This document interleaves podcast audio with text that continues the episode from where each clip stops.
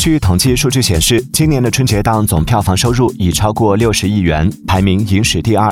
但值得注意的是，二零二二年春节档电影票均价为五十二点八元每张，同比上涨百分之八。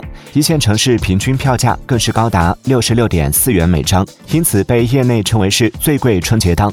与疫情发生前的二零一九年相比，涨幅高达百分之十八。报告指出，二零二二年春节档虽然播放场次创近五年新高，但观影人次却创近五年新低。